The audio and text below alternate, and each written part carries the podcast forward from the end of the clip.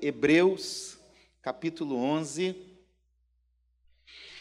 Quero aproveitar para explicar um pouquinho da minha ausência nas últimas quintas, porque eu estava viajando nas últimas três semanas. Não consecutivamente, mas cada período, né? Por isso que não estava aqui para cultuarmos a Deus juntos. Todos acharam? Amém? Nós vamos ler o versículo 1 E depois você vai manter a sua Bíblia aberta. Nós vamos ler alguns textos no decorrer da mensagem. Amém? Ora, a fé é a certeza de coisas que se esperam, a convicção de fatos que não se veem. Amém? Muito bem. Meus irmãos, nós lemos um texto muito conhecido. Hebreus, capítulo 11, fala dos heróis da fé. Vocês podem ir agora, vocês estão liberados, tá? Eu? Tá bom, Marcel? Quem gostou do Marcel tocando sax aí, diga amém. Aí, Marcel, tá vendo só? Esse é um texto muito conhecido por nós, pela igreja, pelos cristãos. Agora, sempre que nós vamos entender um texto, a gente precisa entender o seu contexto. E por que, que esse texto ele é tão importante dentro desta história? Justamente porque o contexto exigia uma atitude de fé. Hebreus é um livro já da segunda geração, pós-apostólica. A maioria dos apóstolos aqui já tinham morrido na escrita desse livro. Então veja, nós temos uma primeira geração, a geração de Jesus, depois nós temos a geração da igreja com os, os, apóstolos, e nós temos essa terceira geração que chega nesse momento da história cansada, desanimada, porque Jesus já tinha morrido há muito tempo, já tinha prometido que ia voltar há muito tempo para essa geração. E Jesus não tinha voltado ainda. E para piorar, as perseguições, tanto do, da religião judaica, no contexto de Israel, quanto do Império Romano, em todos os lugares onde a igreja já tinha se espalhado, estavam crescendo. E foram crescendo cada vez mais. Então é um povo que está desanimado porque Jesus ainda não voltou. É um povo que está desanimado frente às lutas, às batalhas, aos problemas, à perseguição. E aí o escritor aos Hebreus, que nós não sabemos quem é, vai escrever várias vezes: olha, não desanime, persevere, continue, é, olha para Jesus. E, e essa é a ênfase do texto. E agora, com uma ilustração maravilhosa, ele vai falar: gente, vocês não são os únicos que sofrem. Você pode dizer para a pessoa que está ao teu lado assim, eu não gosto muito de fazer isso, mas de vez em quando é necessário. Diga para a pessoa que está do seu lado, diga assim, você não é vítima sozinho das coisas. Para de mimimi. Eu sei que nós podemos enfrentar momentos difíceis. E aí, o escritor aos Hebreus, ele vai dizer o seguinte: olha, eu quero apresentar uma série de nomes para vocês, que são pessoas, personagens importantes na história, que venceram por um motivo apenas. Porque passando por coisas boas, ou enfrentando momentos difíceis e ruins, eles venceram pela fé. Eles venceram porque continuaram tendo fé. E aqui está o segredo para todo aquele que quer vencer na vida e em todas as áreas da vida: é manter um relacionamento sério, comprometido, com a fé firmada em Jesus, o único que é digno de receber a nossa confiança. Então nós precisamos olhar para esse texto entendendo isso. Nós não vamos falar de todo mundo mas eu quero destacar algumas coisas aqui no texto. Primeiro, como que nós podemos então perceber algumas características e algumas consequências de quem tem fé? primeiro deles está no versículo 8. Diz assim o texto: Pela fé, Abraão, quando chamado, obedeceu. Você pode repetir comigo? Obedeceu? A fim de ir para um lugar que deveria receber como herança. E partiu sem saber para onde ia.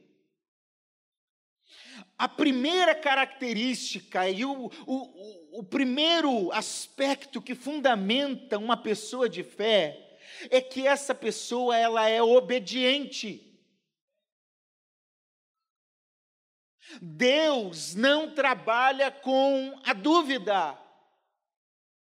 Deus, ele trabalha com gente que entende a sua, o seu chamado, que ouve a sua voz e quando é chamado obedece. O verdadeiro filho de Deus, ele não discute. Você já viu os filhos quando a gente manda fazer alguma coisa? Hã? Fala aí, Rutinha. Vai lá, louça. Já vou. E às vezes nunca vai. Mas nós somos filhos, nós sabemos muito bem o que é isso também. E antigamente era assim, ó, não me responde, só obedece. É ou não é verdade? Hoje em dia você tem que argumentar, é, justificar. Quando Jesus iniciou o seu ministério, ele começou chamando algumas pessoas para o seguirem, os seus discípulos, que se tornaram apóstolos. E ele simplesmente chegou, sem justificativa nenhuma, e disse assim: siga-me, vem e segue-me. O primeiro passo de quem tem fé é que não quer muitas razões, muitas justificativas, não olha com o aspecto natural, mas simplesmente está com os ouvidos abertos para ouvir aquilo que Deus está chamando e ele toma uma decisão imediata de obediência. Quando chamado, obedeceu. Abraão podia não ter obedecido. E é por isso que Abraão é considerado o pai da fé, porque ele simplesmente andou no escuro. Ele foi para um lugar que ele não saberia para onde ir. Eu não iria, pastor. Deus chegar e falar comigo assim, lá no passado, vai, sai desse lugar e vai para outro lugar. Ok, Senhor, eu vou. Para onde? Não interessa. No caminho eu te mostro. É isso que Deus fala com Abraão. Meus irmãos, nós precisamos de muito equilíbrio na vida cristã, nós não podemos praticar loucuras, mas eu quero dizer para você que às vezes, em nome do equilíbrio, a gente está praticando ceticismo. A gente está enxergando as coisas muito com olhos naturais, e nós precisamos abrir os nossos olhos da fé, e precisamos tomar uma decisão de obedecer a Deus em todo momento e a qualquer custo, sem querer negociar sem querer falar para Deus, ó oh, Deus, eu acho que é melhor o Senhor fazer assim, o Senhor não está entendendo, Deus não quer nossas justificativas, Deus não quer nossas desculpas, Deus não quer saber das nossas circunstâncias, por quê? Porque o plano dele é muito maior e melhor para mim e para você, então se Deus está te chamando a dar um passo de fé, quando chamado, obedeça, obedeça, coloque a sua fé em ação. Sem obediência você não vai chegar a lugar nenhum. Por favor, não entre na, na, na lógica dessa geração, em que obediência é algo difícil. Obedeça. Todos os grandes personagens da Bíblia que experimentaram coisas especiais e grandiosas, eles simplesmente obedeceram aquilo que era impossível, eles obedeceram aquilo que era é, fora da realidade humana, mas eles obedeceram é porque Deus estava falando, Deus está te chamando nessa noite para você viver uma vida de fé, e essa vida de fé começa com obediência. Obedeça. Quando chamado, obedeça. E aí, porque obedeceu, o texto bíblico diz que ele peregrinou, sem saber para onde ia. Olha, a maioria de nós, se não todos aqui, não sabe muito bem o que vai acontecer daqui a 10 anos, daqui a 5 anos. Nós não sabemos. A gente pode ter uma ideia do que vai acontecer amanhã. Amanhã eu acho que eu vou levantar, vou pegar o carro, vou até o centro, vou passar o dia trabalhando, volto para casa à noite. Eu acho que será isso. A gente não sabe. Porque a fé cristã é uma fé de peregrinação.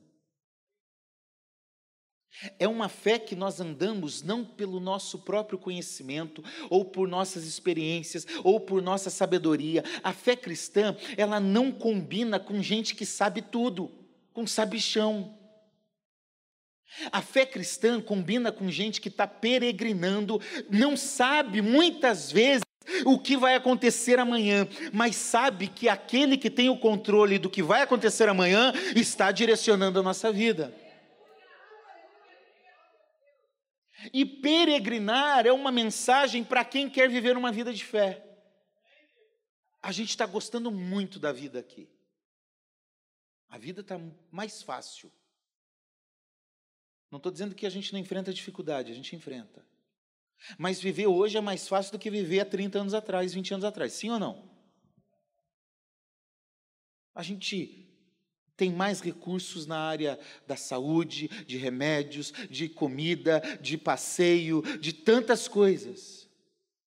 E a gente quer construir um império aqui. E eu não estou dizendo que construir uma boa casa, ter um bom emprego, ter um bom carro seja ruim. Tenha, graças a Deus por isso. Mas você tem que ter isso sem deixar isso te possuir. Porque muita gente está possuída pelo ter, pelo possuir pelo ser famoso nas redes sociais, por ter muitos seguidores. É uma vida aqui, olhando para cá, e a vida com Deus é diferente, é uma vida de peregrinação, consciente de que eu não sou deste mundo. Já deixo uma mensagem para o anticristo: quando eu for arrebatado, pode pegar meu carro. Faz o que quiser. Não se prenda às coisas daqui. Fé é andar com a perspectiva de que tem algo maior e melhor. Fé é saber que nós podemos enfrentar doenças, enfermidades, morte, luto, dor mas de que há algo melhor, é como Paulo diz aos Romanos, capítulo 8, versículo 18: Pois eu tenho bem certo que os sofrimentos do tempo presente, essa luta deste momento, não pode de forma nenhuma ser comparado com aquilo que é especial, com a glória que em nós há de ser revelada. Deus tem coisa maravilhosa para fazer em nós. Viva como peregrino, trabalhe, faça tudo, mas lembre-se que você não é deste mundo. A tua pátria é celestial. Esses dias eu ouvi alguém dizendo: nosso destino não é o céu. Antes de ser o nosso destino, a nossa origem é o céu. A gente só vai voltar para casa. Então, você é peregrino. Quando a gente começa a andar muito com as coisas daqui, a gente quer fixar a residência, a gente quer construir coisas aqui, a gente quer somente olhar para cá. E Deus está falando, pela fé você tem que peregrinar e olhar para o que é eterno e não para o que é temporário. Não valorize demais o que é temporário. A gente só sofre. Eu gosto muito de cuidar do meu carro. O pastor Davi fica até bravo. Eu até parei de lavar tanto o carro assim, tanto ele fala. Mas eu lavava duas vezes por semana. É. Aí passei a lavar uma, agora já está sendo de 10 em 10 dias, 15 em 15 dias. E aí, pensa naquele cuidado assim tal.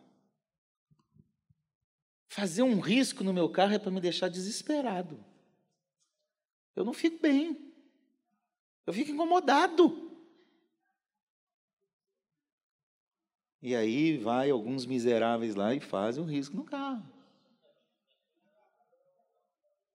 Aí Deus vem e fala: tá vendo? Pare de ser bobo. Para de colocar o coração nessas coisas. Não coloque coração em coisa que se corrompe, que acaba. Coloque o seu coração no chamado que Deus te deu. Obedeça e vai andando. Vai andando. Terceiro, versículo 11. Eu amo esses dois versículos. 11 e 12. Pela fé também a própria Sara, apesar de não poder ter filhos e já ser idosa, então nós temos dois problemas aqui, duas impossibilidades. Ela era idosa e estéril. Sara estava com 90 anos quando teve Isaac. Pela fé ela recebeu o poder para ser mãe pois considerou fiel aquele que lhe havia feito a promessa. Meus irmãos, enquanto quando nós somos chamados, nós devemos obedecer. Quando nós não colocamos o nosso coração aqui, nós peregrinamos. Em terceiro lugar, nós, quando temos coisas impossíveis para fazer, Deus nos dá poder para realizar grandes coisas no nome dele. Eu não sei o que é impossível para você o que hoje é algo que você não consegue vencer. Porque eu quero dizer para você que o nosso Deus, ele é especialista em causas impossíveis. Lucas 1:37, porque para Deus não há impossíveis. Talvez você está sobrecarregado, sobrecarregada por coisas difíceis, impossíveis. Talvez você já perdeu a esperança de que coisas possam ser diferentes, de que pessoas possam ser diferentes. Eu tenho que falar para você nessa noite, em nome de Jesus, restaura a tua fé e renova a tua fé para acreditar que aquilo que é impossível para você é possível para o Deus que faz todas as coisas. Pastor, como eu vou fazer? Você só vai receber poder. Agora, atenção. O texto diz que Sara considerou que Deus era fiel porque ele havia feito uma promessa. Quanto tempo levou para se cumprir a promessa? 25 anos. Aí você orou ontem e já quer a resposta hoje. Lembre-se que Deus tem o tempo dele, o jeito dele. E não tente ajudar Deus, porque Sara e Abraão no meio do caminho tentaram ajudar Deus. Vamos dar um jeitinho aqui. Ó, já pass... Quando eles tentam fazer isso, já passaram mais ou menos uns 10 anos. Gênesis 12 tem a promessa, Gênesis 21 se cumpre a promessa. Ali no meio do caminho, Gênesis 15, 16, não lembro bem o capítulo, diz que Sara falou: Ih, meu velho, não está acontecendo aquilo que Deus falou. Vai lá, pega a Agar, a minha escrava, e fica com ela, tem um filho com ela, aí vai dar certo. Não tente ajudar Deus. Deixe Deus ser Deus.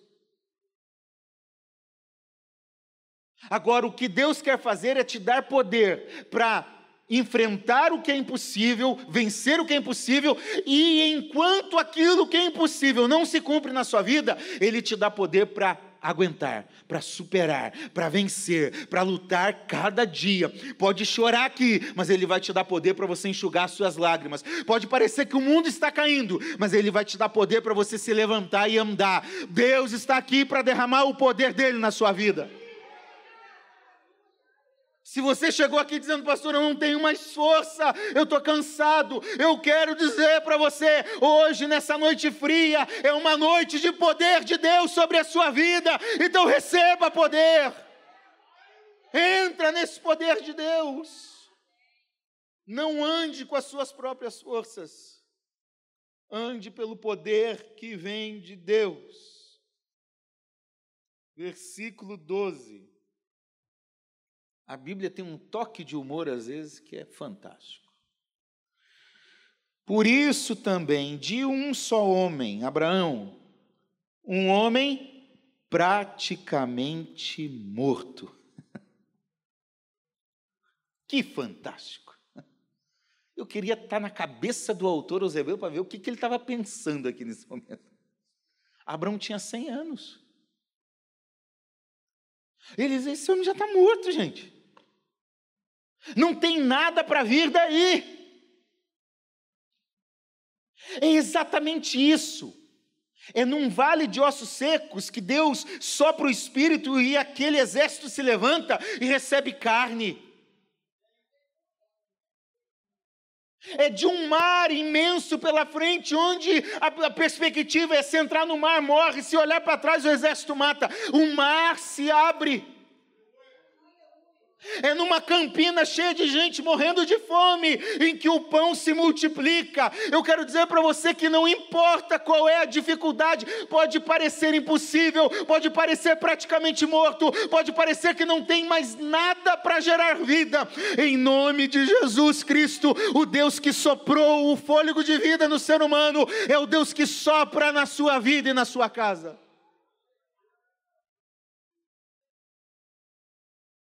De algo que não existe, Deus traz à existência aquilo que quer. É pela força dele, da palavra dele. E desse homem praticamente morto saiu uma posteridade tão numerosa como as estrelas do céu, e inumerável como a areia que está na praia do mar. Abraão não tinha a mínima ideia do que estava acontecendo. Ele sabia que viria um descendente, mas ele não tinha ideia da história que esse descendente desenvolveria, e o filho desse descendente, e o filho desse, e o filho desse. Porque o foco aqui não é Isaac, não é Jacó, não é Davi. Em Gálatas, Paulo vai dizer que quando Deus está fazendo uma promessa para Abraão, o foco não é tanto Isaac, o foco é o descendente, que é Cristo. Quando nós colocamos a nossa fé em Cristo, o foco é Ele. A gente só entra de carona e vai recebendo tudo que o verdadeiro descendente está fazendo, está recebendo, está operando. Ande com Jesus. Coloca a sua fé nele.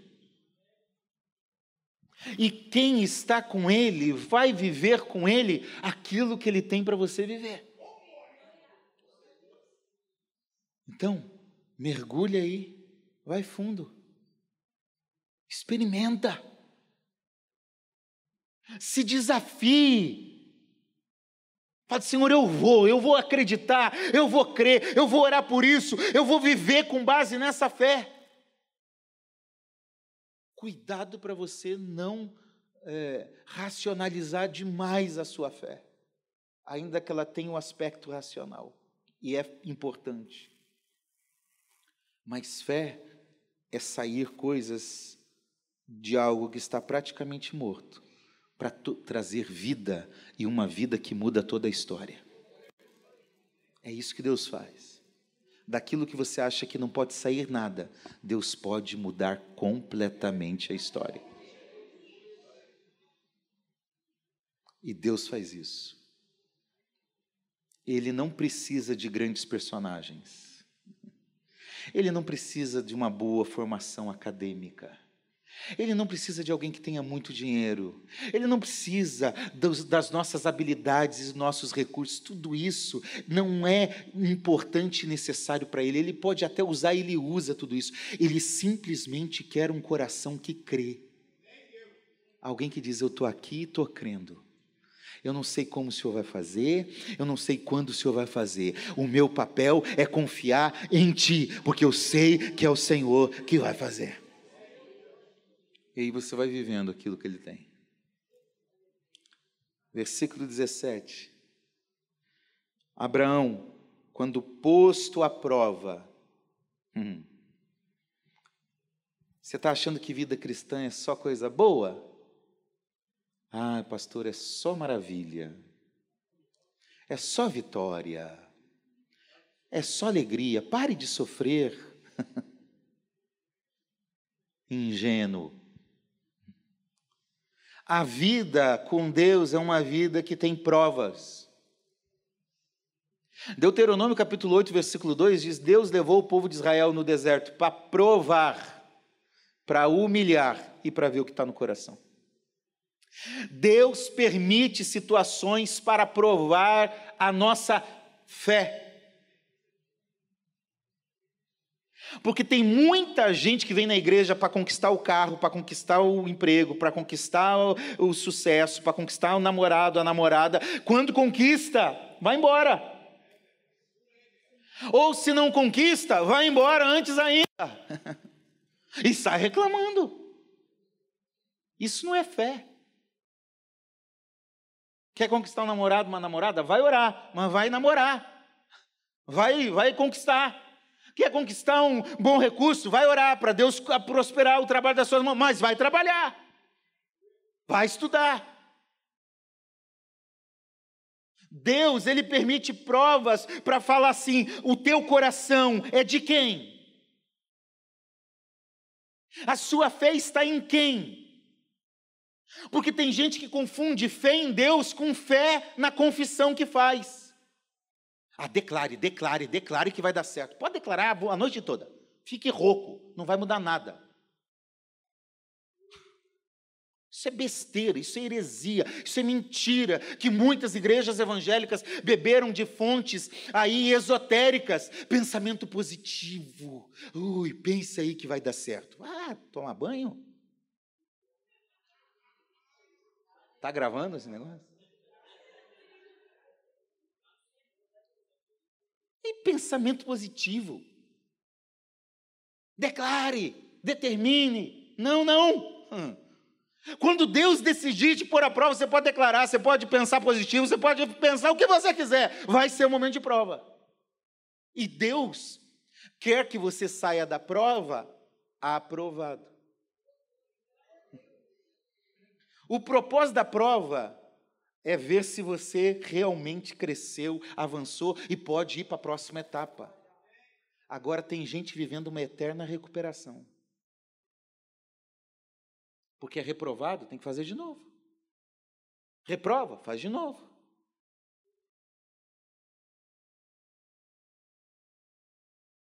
Às vezes reprova tanto que, que fica ali patinando, não sai do lugar.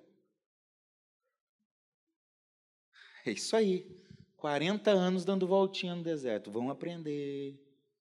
Uma travessia para pouco, uh, próximo de dois, três meses, levou 40 anos. Até todos os maiores de idade morrer no deserto. Então, Abraão, versículo 18, quando posto à prova, ofereceu Isaac. Você vai ser posto à prova. Mas fé também significa oferecer o que nós temos a Deus. E Deus não está a fim de receber migalhas de quem pode dar muito mais. Pastor, você está falando de dinheiro? Também. Mas mais do que o dinheiro, Deus quer a sua vida. Gênesis 4 é a oferta de Abel e Caim, diz assim: Deus não se agradou de Caim e por isso não recebeu a sua oferta. Deus se agradou de Abel e por isso recebeu a sua oferta.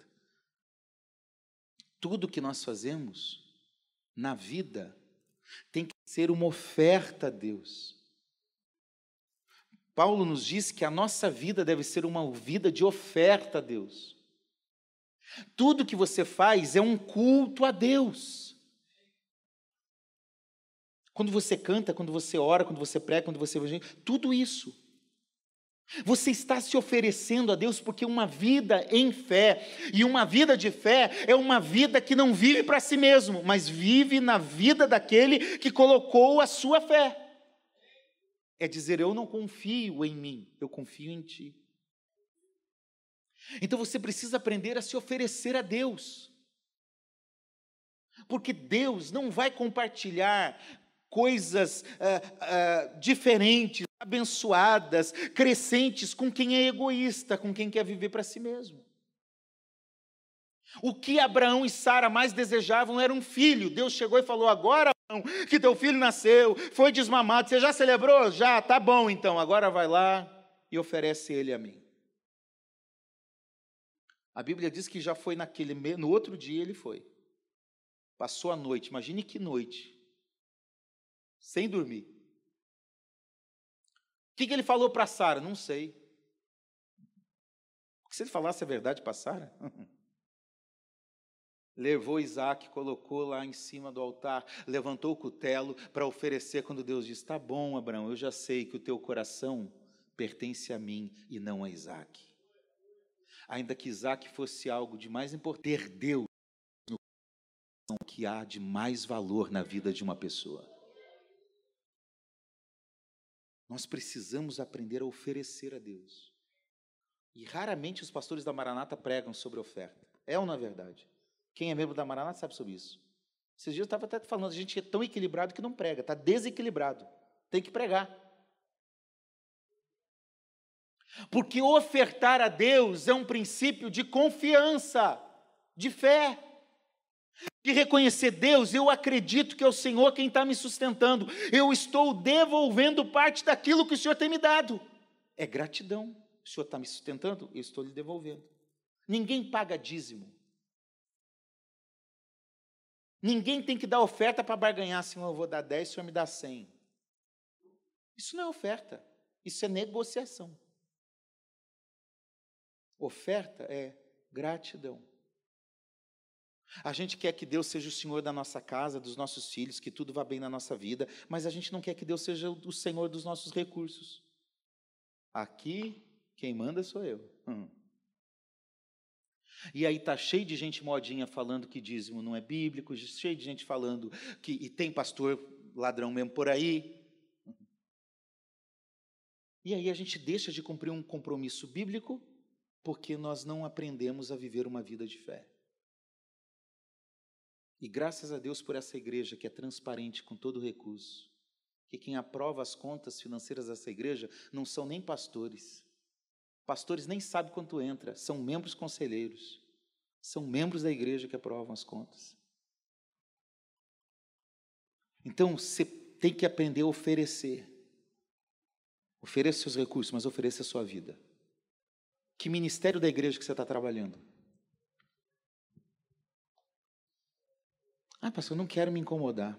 Está errado o teu pensamento. Ah, pastor, eu tenho, eu trabalho muito. Olha, eu vou dizer para você, a maioria daqueles que estão envolvidos e trabalhando no ministério trabalham demais. É gente que acorda cedinho e vai até tarde. Porque na Bíblia Deus nunca chamou desocupado. Sempre chamou gente ocupada. Enquanto os cinco filhos de, de, de Gessé estavam passeando na frente do rei, cadê o? Está faltando, tem um que está trabalhando, está lá no campo. Ah, chama que está trabalhando. Tira esse desfile de moda daqui, desses daqui, que eu vou chamar quem está trabalhando. Então se ofereça a Deus, se envolva em alguma área. Tem 50 ministérios nessa igreja para você trabalhar. É só escolher, se ofereça. Faça algo. Vá além. Dê sentido à sua fé. E ajude alguém. Para terminar, 19. Abraão considerou que Deus era poderoso para ressuscitar Isaac. A verdadeira fé, ela não confia em si mesmo. Ela confia no Deus que é poderoso para fazer todas as coisas.